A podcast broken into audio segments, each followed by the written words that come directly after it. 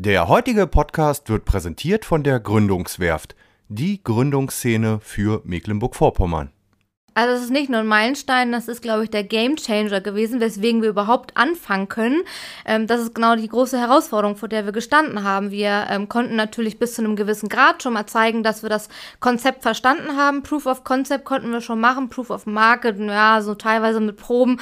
Aber wir brauchen halt einfach eine Halle, wir brauchen diese 800 Quadratmeter und die Verarbeitung, um einfach überhaupt ein Produkt an den Markt zu bringen und um überhaupt uns erstmal beweisen zu können. Also wir brauchten einen unheimlich großen Vertrauensvorschuss Vorschuss von unseren Investoren und auch vom Land, von allen am Ende, im Endeffekt, die uns nachher Geld gegeben haben. Das war ähm, sehr wichtig und da bin ich aber auch sehr froh, dass wir hier in MV sind und dass es hier so tolle Unterstützer auch für unser Projekt eben gibt.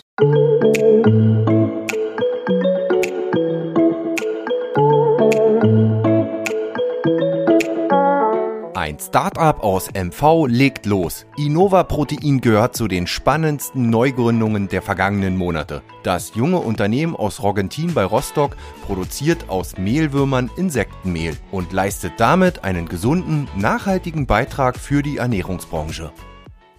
Und damit moin und hallo zum Wellenrauschen Podcast Nummer 66. Mein Name ist Oliver Kramer und im dritten Podcast in Kooperation mit der Gründungswerft haben ich und mein Co-Host Hannes Lipka mit Rajana Schiemann gesprochen. Zusammen mit Christian Baudisch, Ahmed Hussein und später auch Nico Funk gründete die Biologin 2020 Innova Protein.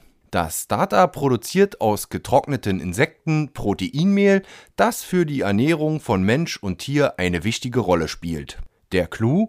Im Gegensatz zur konventionellen Schweine- oder Rinderzucht können Insekten deutlich Platz, Wasser und Futter sparender gehalten werden. Auch der Ausstoß von Kohlenstoffdioxid ist 100 mal geringer als zum Beispiel bei der Rinderzucht. Das Interesse aus der Industrie ist groß, das Insektenmehl kann als Proteinquelle in Tiernahrung dienen, aber auch in Brot oder Nudeln weiterverarbeitet werden. Mit ihrer Idee könnten Innova Protein also einen wertvollen Beitrag zur Ernährung der Weltbevölkerung leisten. Im Wellenrauschen-Podcast erzählt Rajana, wie sich das Gründerteam an der Uni Rostock zusammenfand, wie sie ihr Start-up finanzierten, wie der Bau ihrer großen Produktionshalle vorangeht und welche Absatzmärkte sie künftig erschließen wollen. Also, jetzt gute Unterhaltung mit dem Wellenrauschen-Podcast Nummer 66 mit Rajana Schiemann von Innova Protein. Heute wieder eine neue Runde im Wellenrauschen Meets Gründungswerft Podcast. Heute mit Rajana Schiemann, die ich herzlich begrüße, Biologin und Co-Geschäftsführerin von Innova Protein aus Roggentin äh, die zusammen mit Christian Baudisch, ähm, Ahmed Hussein und Nico Funk das Startup gegründet hat. Erstmal schön, dass es geklappt hat. Hallo Rayana. Ja, vielen Dank für die Einladung. Ich freue mich hier zu sein. Und das ist immer meine Einstiegsfrage, wie so vielen. Da steigen wir heute mal so ein. Erster Podcast, äh, aber du hast gerade erzählt, ihr wart jetzt schon in den letzten Wochen ähm, ja gut medial unterwegs. Ja, mit Innova Protein ähm, haben wir sowieso immer eine recht große mediale Aufmerksamkeit. Ich glaube einfach, weil das Produkt so haptisch ist und es ist, glaube ich, auch schön anzusehen, wenn man tatsächlich auch mal was sieht, ne? wenn sich da auch wirklich mal was bewegt in der Kiste. Ist ja. vielleicht anders als bei einem anderen Startup. Deswegen medial werden wir immer großartig begleitet. Darüber sind wir auch sehr froh und dankbar. Ich gerade schon erzählt, im Nordmagazin waren wir schon im Studio, im NDR, das war natürlich klasse, aber rein mit, mit der Stimme war ich noch nicht unterwegs im Podcast. Da freue ich mich heute. Dann ändern wir das heute. Ich begrüße natürlich natürlich auch Hannes äh, Lipka von der Gründungswehr, wie immer heute mit als mein Co-Moderator dabei. Hallo Hannes. Hallo Olli. Hallo Rajana, vielen Dank. Grüß dich. Ähm, ja, ähm, du hast gerade so ein schönes Stichwort gesagt, da fällt mir doch gleich noch eine Frage ein. Haptisch. Äh, ihr, ihr, produziert einfach was, ja, zum, zum Anfassen, dazu kommen wir auch gleich noch, aber wir haben uns ja neulich bei der Netzwerkveranstaltung, das war ja sozusagen dieses große Finale, der äh, Mitteldeutschen Beteil Beteiligungsgesellschaft. Habe ich das jetzt richtig gesagt? Äh, mhm, Fast genau, MBMV, äh, ja. Mittelständische Beteiligungsgesellschaft, genau. Ja. Ihr habt dann Förderprogramm äh, durchlaufen und da ist mir aufgefallen, von den zehn Startups, die das Programm oder ein Schulungsprogramm durchlaufen haben, wart ihr, glaube ich, fast die Einzigen, die sowas äh, zum Anfassen äh, hergestellt haben. Ist ja, das, total. ja? Ja. Das war mir dann erstmal so bewusst. Das andere ist natürlich auch alles wichtig, Digitalisierung, Apps, aber ihr wart die Einzigen. Ja, ja. ja das ähm, unterscheidet uns da tatsächlich jetzt eben auch. Ähm, einfach, dass wir wirklich ein physisches Produkt eben am Ende auch haben, das Insektenmehl als Rohstofflieferant. Ähm, das ist ja wirklich ein Unterschied. Ne? Das äh, bedeutet aber natürlich auch, dass für uns als Startup ähm, auch nochmal ganz andere Herausforderungen eigentlich ähm, herrschen als für ein Technik-Startup. Ne? Wir haben unheimlich große Anschaffungskosten, kommen wir bestimmt später nochmal drauf mit der Produktionshalle und so. Da ist ein riesengroßer Schritt, eine riesengroße Hürde, einem kleinen Startup da erstmal so viel Geld zu geben. Ne? Das ist anders, als wenn du direkt schon zu Hause anfangen kannst und nur deinen Computer brauchst und schon mal was reinhämmern kannst, ne? Irgendeinen Code machen kannst, ein Programm. Das ist bei uns da wirklich sehr, da sind wir besonders, ja. Ja, absolut. Und da hast du doch gleich den super Übergang äh, geschaffen zu meiner ersten Frage. Ähm, ihr seid aktuell dabei, eure Produktionshalle in Rogentin aufzubauen. Ich habe es bloß auf dem Foto schon mal gesehen, ist ja schon eine beträchtliche Halle. Wie geht's voran? Ähm, ja, wie, wie läuft's? Ja, es läuft sehr gut. Ähm, wir haben, die Halle steht jetzt schon, der Büroanbau, der wurde jetzt auch schon gemacht. Also da sind auf jeden Fall die Mauern schon da. Ähm, es wird gerade der Innenausbau gemacht in der Halle. Ähm, das heißt, es werden Anschlüsse verlegt. Der Elektriker ist jetzt gerade durch gewesen und auch die ganzen Zu- und Abwasserleitungen wurden gelegt. Ähm, und die Klimaanlage ist da auch schon ein großer Teil eingebaut. Und jetzt in den nächsten zwei Wochen wird nochmal richtig viel passieren. Da wird draußen dann gepflastert. Das ist auch ganz wichtig für unsere ersten großen Lieferungen, dass die LKW LKWs dann auch wirklich darauf können, auf den Hof und dann Klappe auf und die ganzen Kisten dann rein äh, in die Halle. Ähm, genau, das läuft sehr gut und ähm, in den nächsten zwei Wochen wird viel passieren. Genau. Ja. Zur Fertigstellung kannst du da schon so ein bisschen was verraten? Ist ja zurzeit einfach auch eine schwierige ähm, Situation. Ja, total. Da hatten wir natürlich auch ähm, große Probleme. Also preislich brauchen wir, glaube ich, gar nicht drüber reden. Das ist, glaube ich, stark bekannt.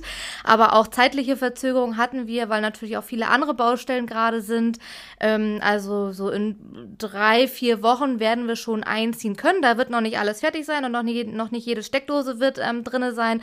Aber da können wir schon mal ein bisschen anfangen. Aber ich denke, so richtig anfangen zu produzieren, das wird noch so anderthalb Monate ungefähr dauern, denke ich. Ja, du hast es gerade selber angesprochen. Andere Startups gehen vielleicht so diesen Weg und äh, tätigen solche Millioneninvestitionen aus ihrer eigenen äh, Geschäftsidee heraus erst später. Ihr habt diese ja ganz am Anfang tätigen, ja. Klammer auf, müssen. Ist das ein echter Meilenstein für euer Startup jetzt gleich in dieser Gründungs-, in dieser frühen Phase? Ja, also es ist nicht nur ein Meilenstein, das ist, glaube ich, der Game Changer gewesen, weswegen wir überhaupt anfangen können.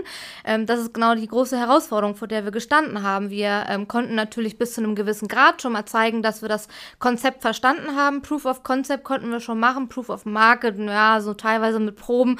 Aber wir brauchen halt einfach eine Halle, wir brauchen diese 800 Quadratmeter und die Verarbeitung, um einfach überhaupt ein Produkt an den Markt zu bringen und um überhaupt uns erstmal beweisen zu können. Also wir brauchten einen unheimlich großen Vertrauensvorschuss von unseren Investoren und auch vom Land, von allen am Ende, im Endeffekt, die uns nachher Geld gegeben haben. Das war ähm, sehr wichtig und da bin ich aber auch sehr froh, dass wir hier in MV sind und dass es hier so tolle Unterstützer auch für unser Projekt eben gibt. Ja, und da musstet ihr vielleicht aber trotzdem, wie alle Startups, Überzeugungsarbeit leisten, aber das Natürlich. ist euch offenbar äh, ganz gut gelungen in den ja. Pitches und ja. äh, in den einzelnen ja. Runden, ja? Ja, ich glaube, gerade in der Frühphase ähm, ist auch, glaube ich, ganz viel Vertrauen, was erstmal in das Team geschaffen werden muss. Also ähm, natürlich auch das Produkt muss passen und der Markt, das ist aber tatsächlich ja immer so die, die heiße Frage, die viel diskutiert wird, was muss besser sein, das Team oder die Idee? Da gibt es verschiedene Meinungen und Ansichten drüber und ich glaube, mit beiden, mit beiden beiden Punkten konnten wir aber ganz gut ähm, überzeugen und das hat irgendwie ganz gut funktioniert, weil wir eben auch sehr frühzeitig da natürlich auf Investorensuche gegangen sind. Wir haben auch mit Stipendien schon Vorarbeit leisten können. Das war für uns auch extrem wichtig. Ähm, vielleicht das Exis Gründerstipendium sagt vielleicht einigen was. Ähm, da hatten wir einfach schon von vornherein ähm, Zeit und finanzielle Mittel, um überhaupt mal was produzieren zu können, die Insekten dann und die auch verarbeiten zu können. Das war für uns sehr wichtig. Ja, schon mal so einen Anfang gemacht ja, genau, zu haben. Stichwort Team, da lass uns doch einfach mal mal dich kennenlernen und dein Team kennenlernen. Du bist die Biologin im Team, das kann man so sagen. Hast eine Ausbildung zur biologisch-technischen äh, Assistentin erst absolviert, dann Biologie in Greifswald studiert und schließlich in Rostock noch einen Master in Aquakultur mhm. rangehangen. Ähm, Vielleicht mal so die allgemeine Frage, hast du dich schon immer so für Umwelt und Natur interessiert? War das schon immer so deine Sache? Ja, ähm, also tatsächlich ganz damals, mein erster Schritt war ja die Realschule tatsächlich und da war die Frage, okay, was mache ich jetzt eigentlich? Mache jetzt eine Ausbildung und gehe dann einfach arbeiten? Das konnte ich mir irgendwie nicht vorstellen und ich war immer schon sehr daran interessiert, wie Dinge funktionieren. Also wie kann es sein, dass ein menschlicher Körper so funktioniert, wie er funktioniert, indem man ein Immunsystem hat und Viren abwehren kann und ähm, wie funktioniert, also auf kleinster genetischer Ebene, aber auch dann das ganze Ökosystem, wie kommunizieren ähm, Pflanzen oder, oder ähm, Tiere eben auch miteinander und wie kann das ganze Ökosystem ineinander greifen. Und mhm. da war ich schon immer sehr interessiert, also sowohl auf kleinster Ebene als auch auf größter Ebene, da irgendwie ein umfassendes Verständnis für zu bekommen und dann auch der Masterstudium Aquakultur einfach hinten dran, um eben auch mal praktisch irgendwie was anwenden zu können. Das fand ich dann auch sehr gut. Ja. Ähm, nicht nur in klein-klein im Wissenschaftlerraum, so mit ganz detaillierten Fragestellungen, sondern wirklich mal im größeren, auch ökonomischen Kontext, okay, was können wir jetzt ja eigentlich machen mit unserem Produkt und wie ja. können wir die ähm, Natur jetzt quasi auch für uns nutzen, um daraus was zu produzieren. Erklär uns nochmal oder mir nochmal äh, Aquatu äh, Aquakultur langsam. Was, was verbirgt sich dahinter? Natürlich irgendwas mit, mit Wasser, ähm, ähm genau. den Meeren. Genau, also grundsätzlich ist es einfach das Aufziehen von ähm, meistens eigentlich Fische, aber es gibt zum Beispiel auch Aquakulturen für Algen. Ähm, und genau, das ist die Produktion einfach davon. War das dann nochmal so der Auslöser? Weil man kennt das ja auch zum Beispiel Algenkulturen als äh, alternative Nahrungsquelle, mhm. ist ja auch so ein Punkt, dass da so ein bisschen die Idee entstand oder war das, kam das irgendwie anders? Ja. Ähm, ja, das ist eine ganz interessante Parallele, die du gerade ziehst, weil ja eigentlich ist es ja quasi das, was ich jetzt auch mache. Ich produziere Insekten in einem anderen Rahmen natürlich ähm, und die Insekten sind nicht die Fische, aber da gibt es auf jeden Fall Parallelen.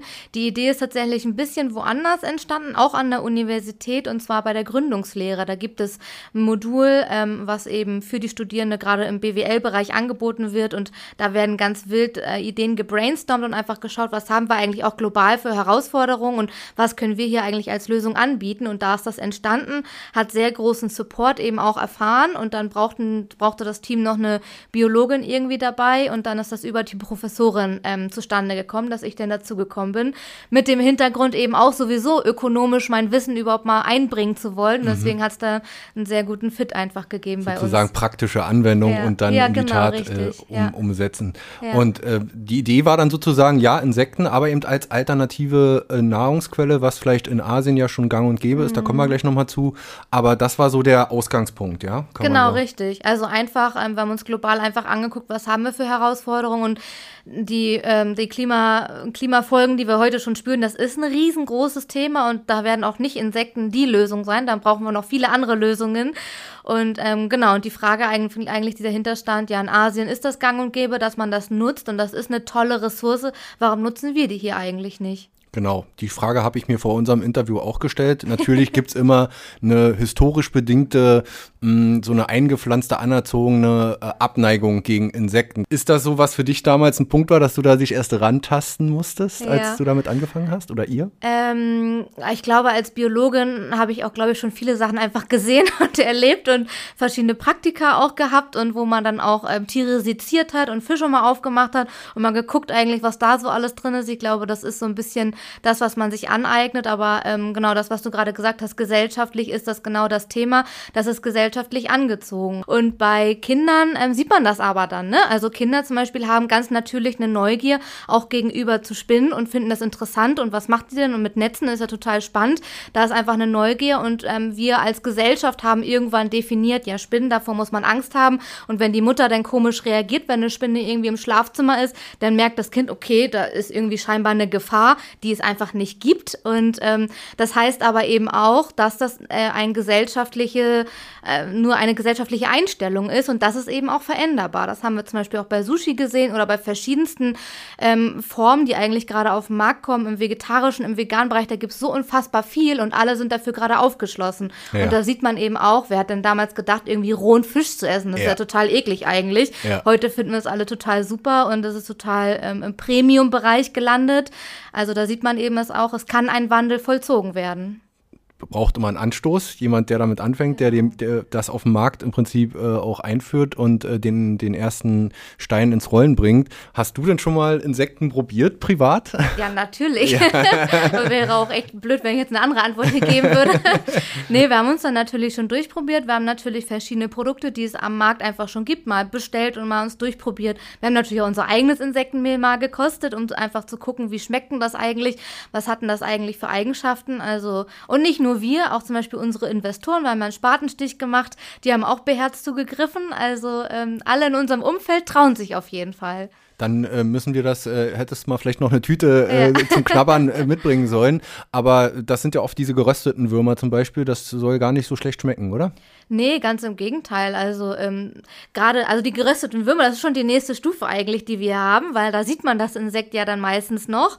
Oder auch mit Grillen zum Beispiel, dann ist es mit ein bisschen ähm, Pulver irgendwie umzogen und es ist dann einfach, ähm, ja, ein bisschen, ähm, also gerade die Grillen sind ein bisschen knackiger, ein bisschen crunchiger und dann eigentlich schmeckt es dann vor allem allem nach dem Gewürz, was man dazu tut. Ah, okay. Aber die einstiegsfreudige ähm, Variante ist dann meistens, das in einem Produkt einfach verarbeitet zu haben.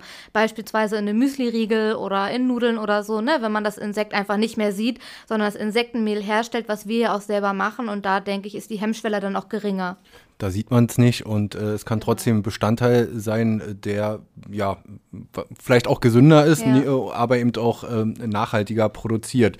Ähm, wie ist denn noch vielleicht noch dazu die Frage, die Sichtweise in Asien auf, auf die Produkte? Ich denke mal, da ist es gang und gäbe, oder? Ja, das ist ganz normal. Also da gibt es ja vor allen Dingen eben auch viel diese Märkte und da kriegt man an jeder Ecke irgendwie einen Spieß mit Insekten, mit, also verschiedensten Insekten, die hier in Europa auch noch gar nicht zugelassen sind teilweise.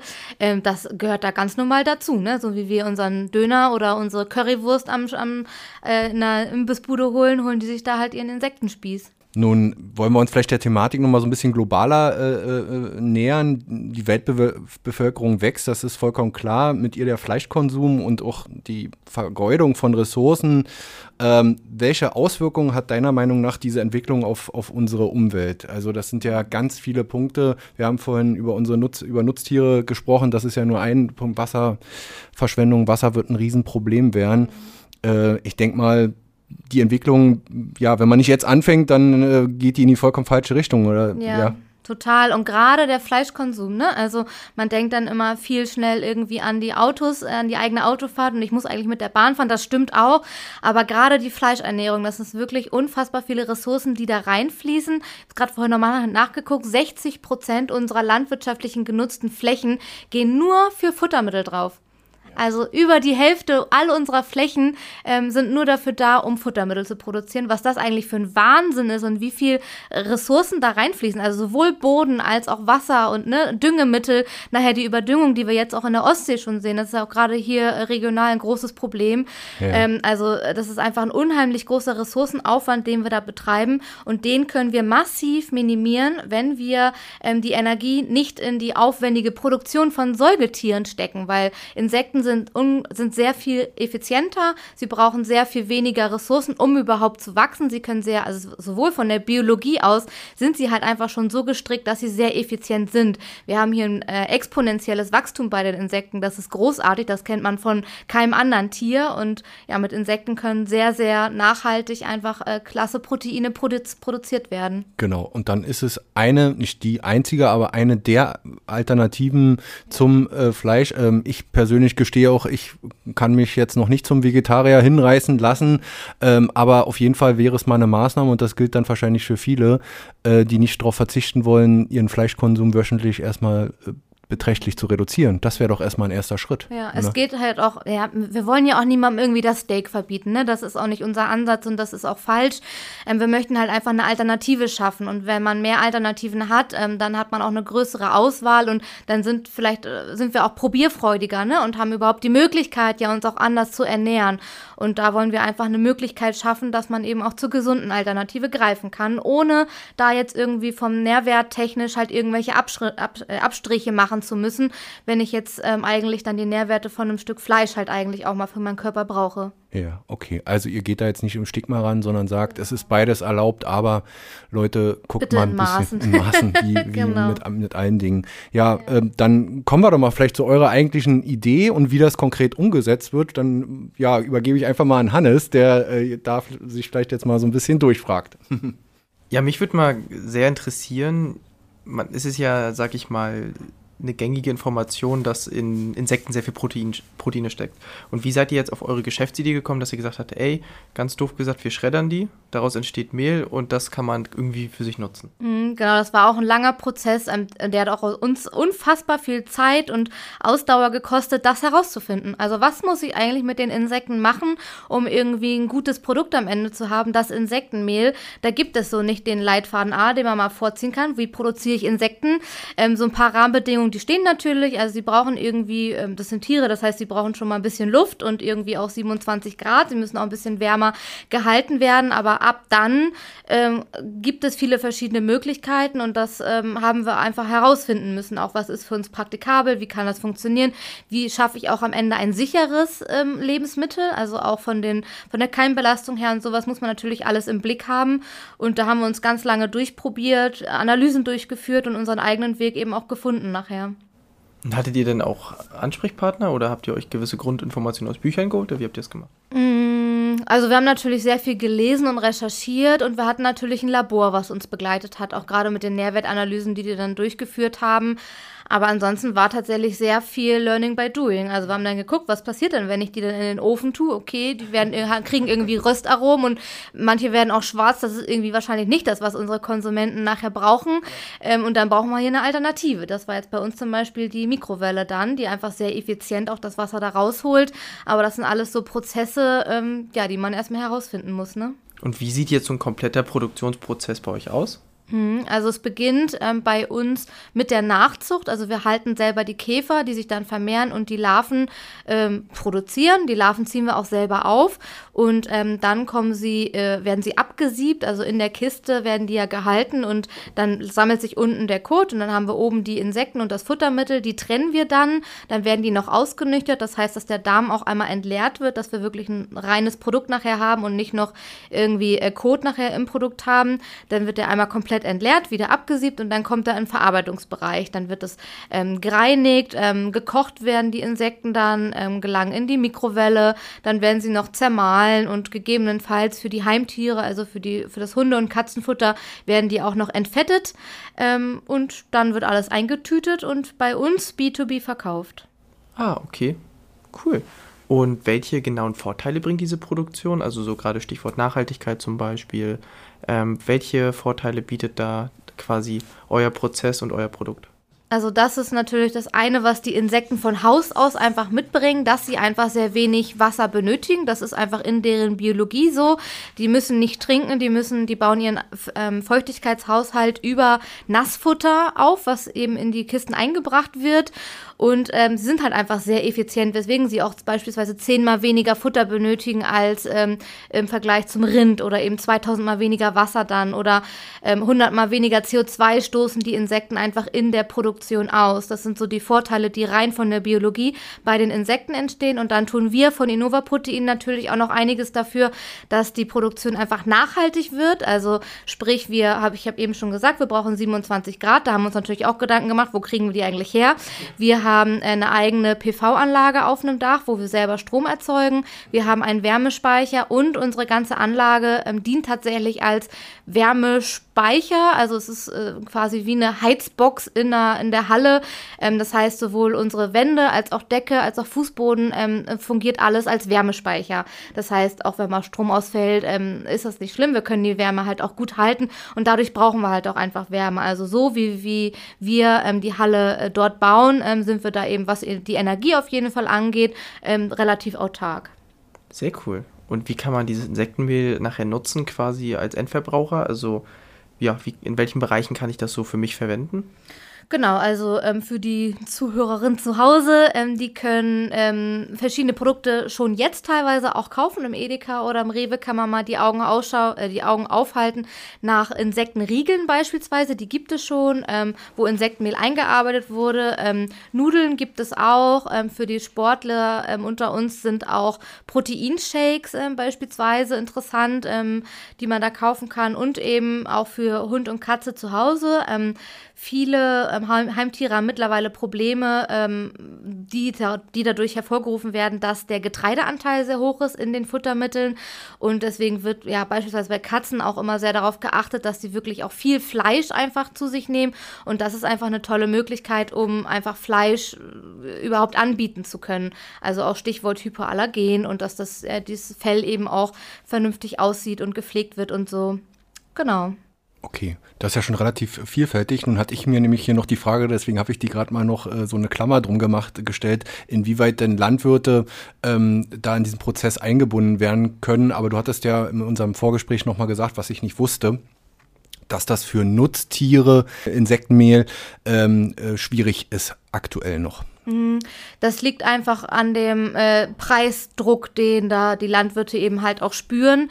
Ähm, also wir konkurrieren da mit unserem Produkt einfach mit Fischmehl und Fischmehl, ähm, das wird auch keine Langzeitlösung sein. Das merkt man jetzt schon, dass der Fischmehlpreis unfassbar in die Höhe steigt und damit natürlich auch ähm, andere Substitute einfach interessant werden. Das wird noch ein paar Jahrzehnte dauern. Jetzt befinden wir uns mit der Insektenzucht noch sehr am Anfang. Das ist alles noch sehr jung und das muss erstmal auf einen industriellen Maßstab gehoben werden. Deswegen bei uns ist eben auch der Ansatz der Automatisierung, dass einfach möglichst wenig Personal und händisches Eingreifen überhaupt vonstatten gehen muss und dass einfach wirklich auch Massen produziert werden. Also bei einem Landwirt brauche ich irgendwie mit meinen fünf Tonnen eigentlich gar nicht um die Ecke kommen. Das, ähm, also ein größerer Landwirt, der, ähm, der braucht da einfach schon viel mehr. Und da muss einfach erstmal die Masse aufgebaut werden. Aber langfristig sehen wir das eben auch vor, da einzusteigen mit einem Franchise-Konzept, weil eigentlich ist das viel auch Zucht, was wir machen. Und das gehört eigentlich auf einen landwirtschaftlichen Hof. Das heißt, er hat beispielsweise die Biogasanlage, wo die Wärme genutzt werden kann. Er hat vielleicht irgendwelche alten Hallen, die da nochmal reaktiviert werden können. Bestenfalls baut er das Futter selber auf seinem Hof irgendwie an und hat da irgendwelche Abfallprodukte, die er selber auch einbringen kann.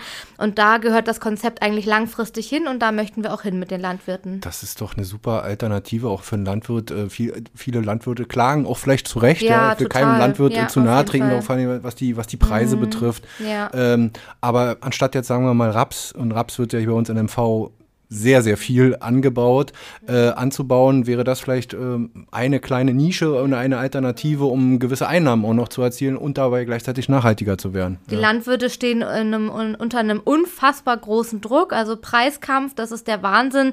Ähm, und das ist einfach so essentiell. Ne? Wir brauchen einfach die Landwirte und die ernähren uns und ähm, das ist eigentlich total traurig, dass sie da so ja in so einem Preisdruck und Kampf einfach geraten und ähm, die müssen sich natürlich, die überlegen sich natürlich auch, wie kann ich mein meinen Hof hier eigentlich zukunftsfähig aufbauen und auch für meine nachfolgende Generation irgendwie eine gute wirtschaftliche Grundlage hier bilden. Ähm, einige entscheiden sich Richtung Bio zu gehen, das ist natürlich was, aber auch da, alle wollen Bio, aber keiner will dafür was bezahlen. und ähm, da können die Insekten vielleicht auch einfach ein Teil der Lösung sein, auf jeden Fall. Gab es denn schon so erste Reaktionen von Landwirten? Also konntet ihr schon mal mit welchen sprechen und euer Konzept vorstellen? Ja, genau. Das war ähm, lustigerweise ganz am Anfang, als wir auf der Suche waren nach einer Halle. Ähm, ursprünglich wollten wir nämlich eine ähm, Halle beim Landwirt einfach nutzen, aufgrund der Voraussetzungen beispielsweise mit, mit, der, Bi mit der Biogasanlage. Und da haben wir ähm, mit sehr vielen Landwirten gesprochen und ähm, wir wurden da auch einfach mit offenen Armen empfangen, weil sie es einfach total cool fanden, hier was Neues auszuprobieren und dass hier jetzt so junge, junge Leute kommen, die da auch Bock drauf haben und das jetzt einfach machen wollen. Ähm, die haben da ein unheimlich großes Interesse dran und ähm, das Thema wird mit, Adler, mit Adleraugen betrachtet von den Landwirten. Die schauen da ganz genau auf die Entwicklung und ähm, da äh, herrscht ein unfassbar großes Interesse bei denen auf jeden Fall. Auf jeder Konferenz zu Landwirten oder ne, wo kann mein Hof sich hinentwickeln, gehören auch einfach die Insekten mittlerweile dazu. Welche sind für euch noch spannend? Mhm. Also wir wollen ja jetzt vor allen Dingen in den ähm, Humanbereich erstmal rein, weil ja. wir, ähm, weil das für uns auf der einen Seite ähm, erstmal die Möglichkeit ist, um überhaupt die Masse aufbauen zu können. Wir brauchen halt einfach einen gewissen Preis, weil wir da industriell einfach noch ganz am Anfang stehen. Und ähm, aber auch ressourcentechnisch ist es einfach das Beste, wenn wir ähm, sofort die Insekten essen und die Insekten nicht erst den Umweg über das Tier nehmen müssen, weil da unfassbar viele Ressourcen auch einfach auf dem Weg äh, verloren gehen.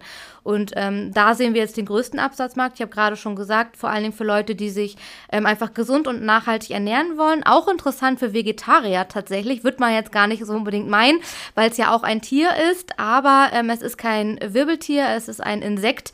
Ähm, es höchstwahrscheinlich empfindet es auch keine Schmerzen, wie wir als Menschen Schmerzen empfinden, weil es die Gehirnregion gar nicht bei den Insekten gibt, die Schmerz, also die den Reiz zu Schmerz verarbeiten.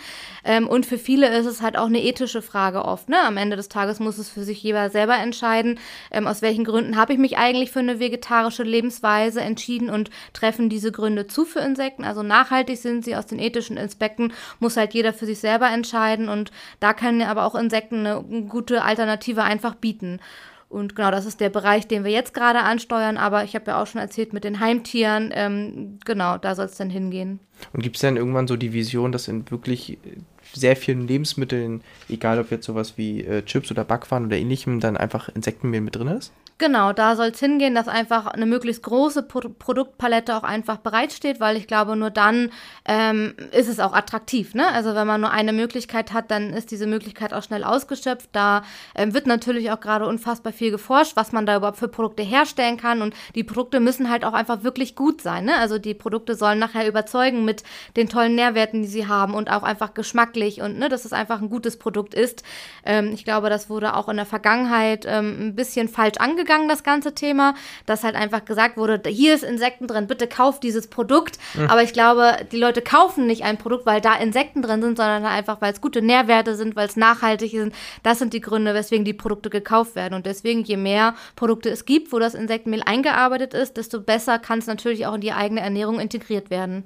Aber gibt es da so einen geschmacklichen Unterschied? Mm, also geschmacklich ähm, ist es nicht intensiv, wie man sich das vielleicht vorstellen mag.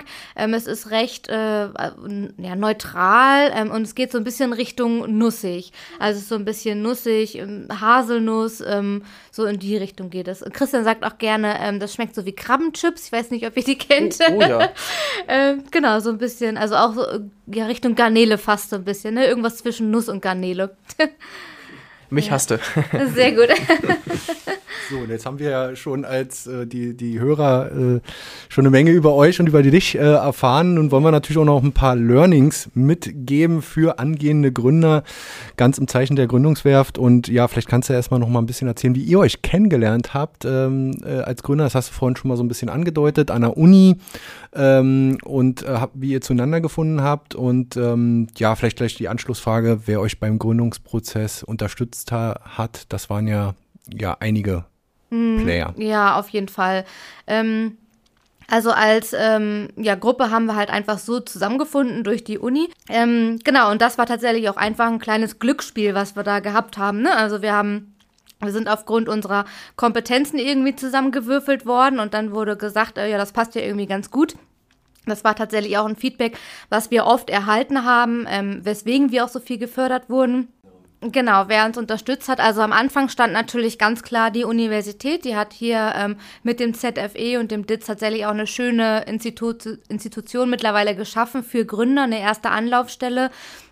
Damals haben wir dort auch den Exist-Antrag ähm, ähm, gestellt, was für uns halt einfach wirklich der Start war, weswegen es überhaupt erst losgegangen ist.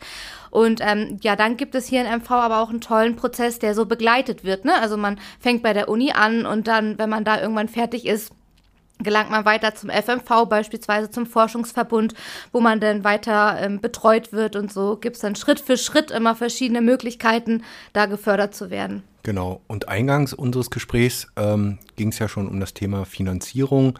Ähm, ja, wie habt ihr das ganze äh, Thema ähm, Finanzierung gerade jetzt in der intensiven äh, Startphase sichergestellt? Waren das mehrere Säulen oder ist es in der Tat ähm, das ähm, Kapital von Kapitalgebern äh, in dem Fall? Genau, das war beides auf jeden Fall. Ähm, da waren unfassbar viele verschiedene ähm, Akteure auch beteiligt und ich glaube, nur so funktioniert es auch. Also wirklich einzufinden, der sagt, ja, ich ziehe das jetzt hier von A bis Z mit euch durch, das ist gar nicht ähm, sinnhaft und man sollte gerade als junges Startup sich da auch einfach divers aufstellen, weil nur dann wird man natürlich auch attraktiv für, für ähm, Mittelgeber.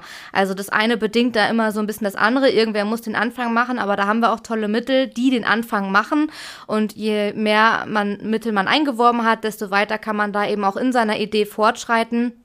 Und am, anderen, am Anfang waren es diese Gründerstipendien. Dann gab es eine Förderung vom Land, ähm, sowohl für die Idee als an sich von der Gesundheitswirtschaft. Dann gab es eine andere Förderung, die jetzt den Bau mit unterstützt hat, zu 46 Prozent tatsächlich dank Corona. Da sind wir sehr froh und dankbar drüber. Das äh, war eine große Stütze. Da konnten sowohl wir unsere Maschinen ähm, gefördert bekommen, anteilig, als auch der ganze Bau wurde gefördert. Und dann wird es natürlich auch attraktiv für die Investoren irgendwann, ne? wenn die dann sehen, okay, aus meinen, äh, weiß ich nicht, je nachdem, wie groß das Investment ist. 100.000 kann, kann ich reingeben und eigentlich habe ich aber 200.000 Euro Wertschöpfung am Ende des Tages. Dann wird es natürlich interessant und dann haben die natürlich auch Lust damit zu machen. Und deswegen waren das ganz, also Fördermittel war für uns wirklich eins der großen Bausteine, wie wir das überhaupt ähm, gestemmt bekommen haben. Ich glaube, ansonsten wäre es auch nicht gegangen. Und auf der anderen Seite braucht man natürlich aber auch dann die Investoren, die darauf Bock haben und ähm, das eben auch mitfinanzieren möchten. Ja, Stichwort Investoren und Bock haben. Du hast es am Anfang kurz schon angedeutet.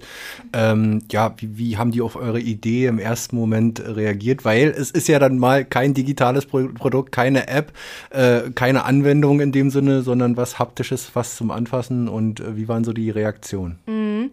Ähm ja, äh, die ersten Reaktionen tatsächlich gar nicht, kann ich gar nicht so gut benennen, weil wir einfach schon unheimlich präsent waren. Also unsere Idee, äh, das hat damals beim Ideenwettbewerb angefangen, wo es eigentlich nur einen Businessplan gab und wo es auch einfach nur noch eine Idee war.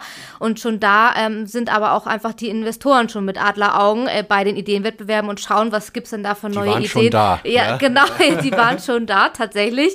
Und das ist dann einfach so gewachsen über die Zeit. Also es gab unfassbar viele Veranstaltungen hier auch in Rostock, die wir besucht haben und so hat man sich auch tatsächlich am Anfang schon einfach unverfänglich mal kennengelernt und die waren einfach interessiert, wie läuft's denn so? Und ähm, so ist, glaube ich, auch beispielsweise gerade mit der Roka auch schon sehr früh ein Vertrauensverhältnis einfach entstanden, weil man sich halt eigentlich schon seit äh, anderthalb oder zwei Jahren gekannt hat auf verschiedensten Veranstaltungen.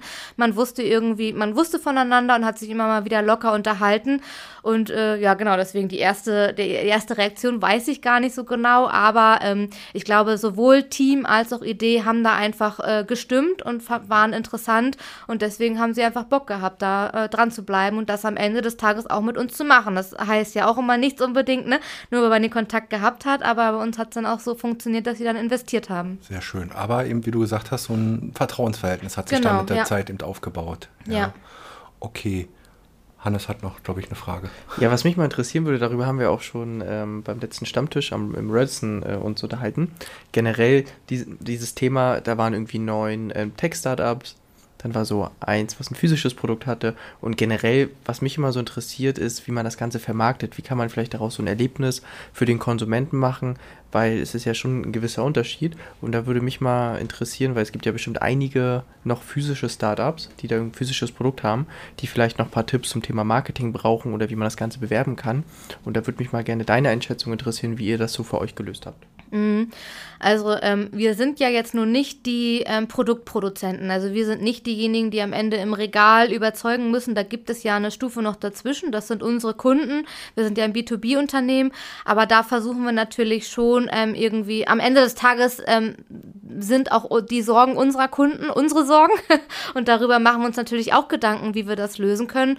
Ähm, da gibt es verschiedenste Herangehensweisen. Auf der einen Seite natürlich einfach das Wissen über Insekten zu schulen. Also warum sind eigentlich Insekten ähm, nachhaltig und gesund und warum sollte ich jetzt Insekten essen? Ähm, dann kann man natürlich über die Erlebnisschiene gehen, wie du gerade gesagt hast. Einfach ähm, das wirklich auch angreifbar zu machen. Ähm, eine Möglichkeit ist zum Beispiel, wir wurden jetzt auch angesprochen vom Hotel Neptun hier ähm, aus Warnemünde, die machen so eine Stammgastwoche äh, einmal pro Jahr und äh, da halt einfach Führungen bei uns zu machen, ne? dass man sich das einfach mal physisch angucken kann, wie sieht denn das hier eigentlich aus und was macht ihr hier eigentlich? Dass man ähm, da auch einfach so ein bisschen Wissen aufbaut und vielleicht auch Hürden überwindet, die man vielleicht jetzt initial einmal hat. Ähm, aber dann auf der, am Ende des Tages zählt halt einfach wirklich ein gutes Produkt zu haben mit tollen Nährwerten, was halt auch einfach schmeckt und preislich äh, bestenfalls auch irgendwie noch äh, erschwinglich ist. Ähm, also ich glaube, das sind ganz viele verschiedene Faktoren, die da ineinander greifen müssen. Okay, aber schon auch dann, auch wenn es dann quasi B2B ist, muss man ja auch die Leute quasi überzeugen und denen mhm. so ein bisschen zu zeigen, was das Ganze kann, nicht nur in der Theorie, also auch in der Praxis. Ja, das machen wir natürlich auch, weil ähm, also das hängt natürlich jetzt auch wieder mit der medialen Aufmerksamkeit zusammen, die wir da einfach oft bekommen haben. Da sind wir natürlich äh, ganz, ganz aktiv und wollen, äh, nehmen da wirklich alles irgendwie mit, was geht, um das einfach bekannt zu machen, damit eben da auch einfach so ein Grundstein gelegt wird. Ne? Das ist am Ende des Tages auch unsere, ähm, unser Grundstein, auf dem wir jetzt gerade unsere Halle bauen, im übertragenen Sinne. Ähm, da sind wir ganz aktiv bei, ja. Okay. Mir ist letztens mal aufgefallen, als ähm, Olli und ich, wir überlegen ja auch immer, welche Startups kann man so einladen und ähm, wer hat irgendwie eine coole Story zu erzählen. Und da ist mir aufgefallen, das sind ganz viele Gründer. Ganz viele männliche Gründer und tatsächlich im Verhältnis eher weniger Gründerinnen. Was glaubst du, woran könnte das liegen, dass das so verteilt ist in Deutschland? Mhm. Ja, ähm, das ist äh, tatsächlich eine Thematik, die mich auch sehr beschäftigt, weil ich finde, ähm, Frauen ähm, sind unfassbar gute Gründerinnen. Ähm, es gibt tatsächlich verschiedene Studien dazu, dass ähm, Venture Capital beispielsweise auch ähm, effizienter äh, angelegt ist in einem Team, wo mindestens eine Gründerin auch dabei ist, weil halt einfach gewisse, gewisse Eigenschaften einfach Frauen von Natur aus mitbringen. Beispielsweise ist es halt oft die Organisiertheit, ne, die ich glaube ich auch in unser Team bringe. so wirklich das Teammeeting zweimal die Woche zu machen und dann führe ich Protokoll und sage, du hast diese Aufgabe und in zwei, drei Tagen frage ich nochmal, und wie sieht es mit dieser Aufgabe aus, ne? Und hake dann natürlich auch oft nach, ähm, wie ist der Wissensstand da oder äh, müssen wir da noch irgendwie eine E-Mail schreiben oder ne? Bringen da halt einfach so ein bisschen Struktur einfach mit und ähm, ich glaube, eine gute Gründung funktioniert auch einfach nur, wenn das Team möglichst divers ist und da gehört für mich auf jeden Fall auch eine Gründerin mit dazu. Ähm, ich glaube, Frauen sind von Grund auf eher ein bisschen ähm, vielleicht auch äh, zurückhaltender, vielleicht nicht so risikobewusst und ähm, es ist, ähm, da braucht man natürlich auch eine, eine, große Menge Selbstbewusstsein und Vertrauen zu sagen, ja, lieber Investor, du kannst mir jetzt hier gerne eine halbe Million mal geben und dann baue ich dir hier eine Firma auf. Das ist schon so eine gewisse Einstellung, die man auch einfach erstmal aufbauen muss, die ich auch aufbauen musste. Ähm, Gerade die Wissenschaftler ähm, haben da oft eigentlich eine sehr ehrliche Meinung und sind da nicht so die klassischen Verkäufer. Das ist auch eine Entwicklung, die ich da durchgemacht habe. Ähm, aber das ist halt einfach eine, ähm, das ist eigentlich eher so eine Eigenschaft, die eher Männern zufällt. Und ähm, da möchte ich natürlich aber, ähm, ich finde das unfassbar unterstützenswert und möchte ähm, ganz viele Gründerinnen da draußen auf jeden Fall motivieren, ähm, da dran zu bleiben. Und ähm, die Türen stehen euch offen. Gerade in der letzten Zeit wurden da, ähm, ist das Thema sehr, sehr präsent geworden und ähm, Gründerinnen werden unfassbar gut auch gefördert. Und ich glaube, auch für Investoren ist das ein sehr, sehr gutes Zeichen, wenn das Team eben auch divers ist und auf jeden Fall auch eine Frau mit dabei ist. Also die Zeichen stehen überall auf grün und ich glaube, es gibt keine, keinen besseren Zeitpunkt, als jetzt damit loszulegen. Was mich mal interessieren würde, du hast ja selber gesagt, dass du diese Herausforderung für dich hattest. Gerade so, weil du auch aus dem wissenschaftlichen Bereich kommst und ja eher so im Hintergrund agierst. Wie hast du das, dieses Problem, wie bist du das für dich angegangen?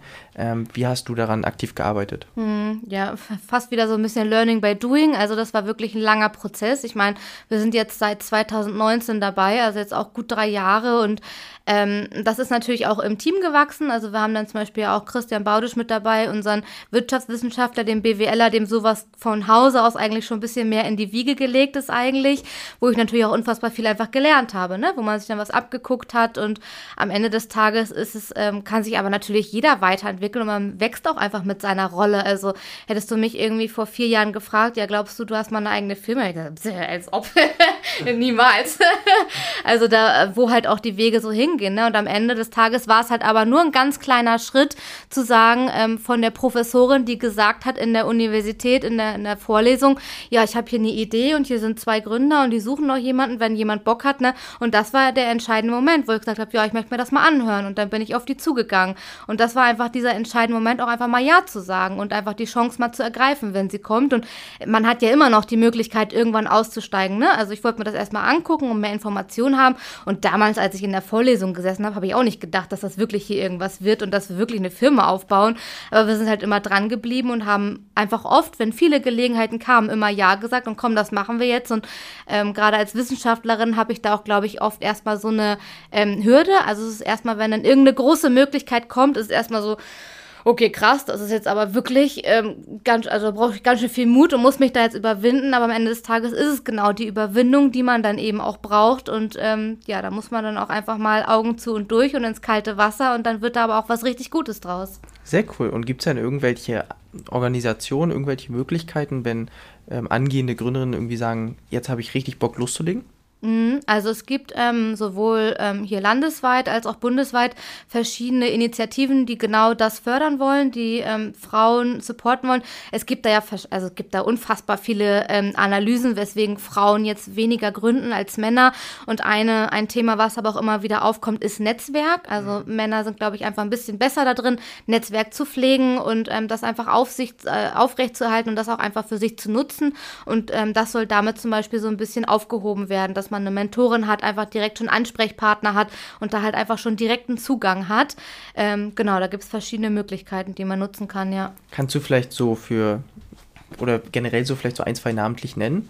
Damit man da mal so ein, zwei Ansprechpartner hat? Mm, die genauen Namen weiß ich tatsächlich gar nicht genau. Ähm, können wir aber vielleicht ja nochmal nachliefern in der, vielleicht gibt es eine kleine Beschreibung oder in so. In den Shownotes. genau, äh, sehr gut. Äh, nochmal nachrecherchieren. ja. Ich denke, dass es sowohl auf Landes- als eben auch auf Bundesebene genau, ja. da Initiativen gibt. Ich mhm. habe auch schon verschiedene bei, bei Instagram auch schon öfters sind bei mir aufgeploppt, aber ich kann jetzt auch nicht sagen, es geht ja im Kleinen schon los. Stichwort Netzwerk Seenplatte zum Beispiel, wo, wir, wo ich neulich mal zu Gast sein durfte. Das ist ja auch eher da kam auch übrigens auch die Frage in der Runde auf, warum sind denn heute hier so viele Frauen oder warum ist denn der Frauenanteil im Netzwerk Seenplatte ja, so wow. groß? Und ähm, ich glaube, das waren dann so 70 Prozent ungefähr. Und das war aber gut, ja. weil es nämlich mal genau umgekehrt ja. war.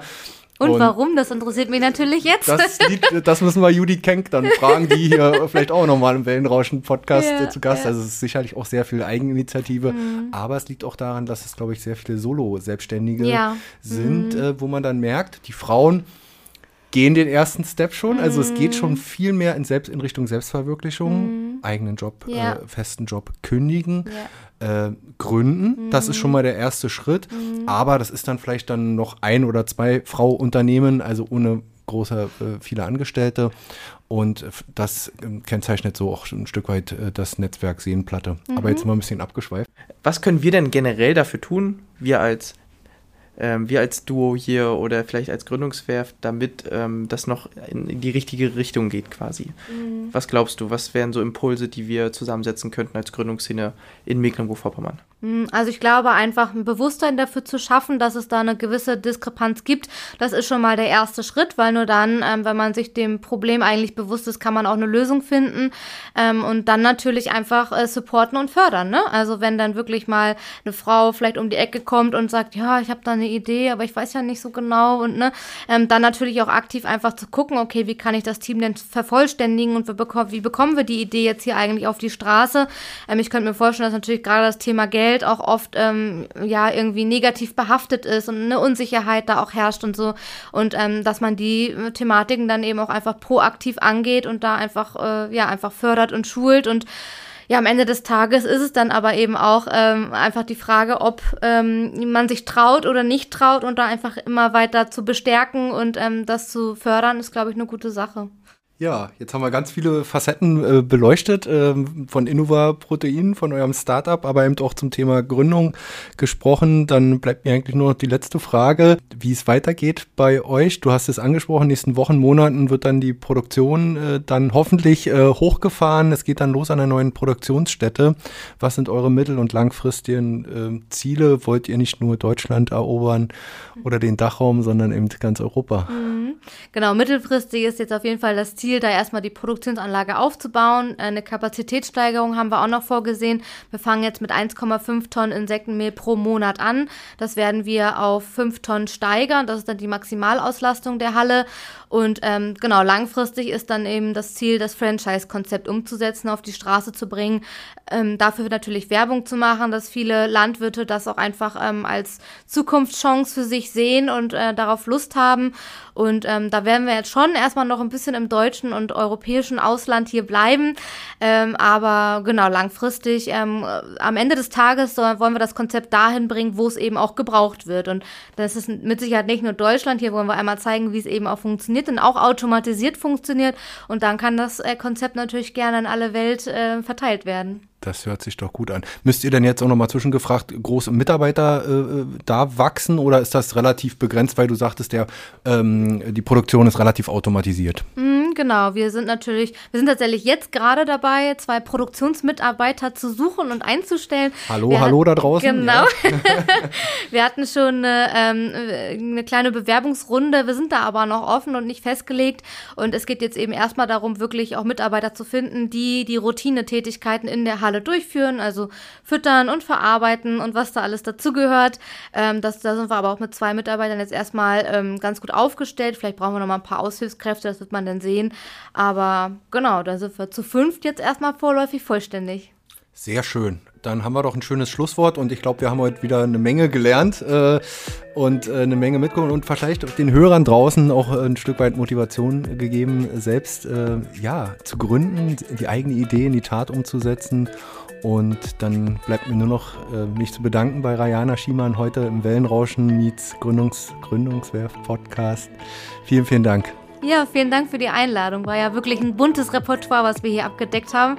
Ich glaube, das war sehr schön auch zuzuhören. Dankeschön. Danke, Hannes. Vielen Dank.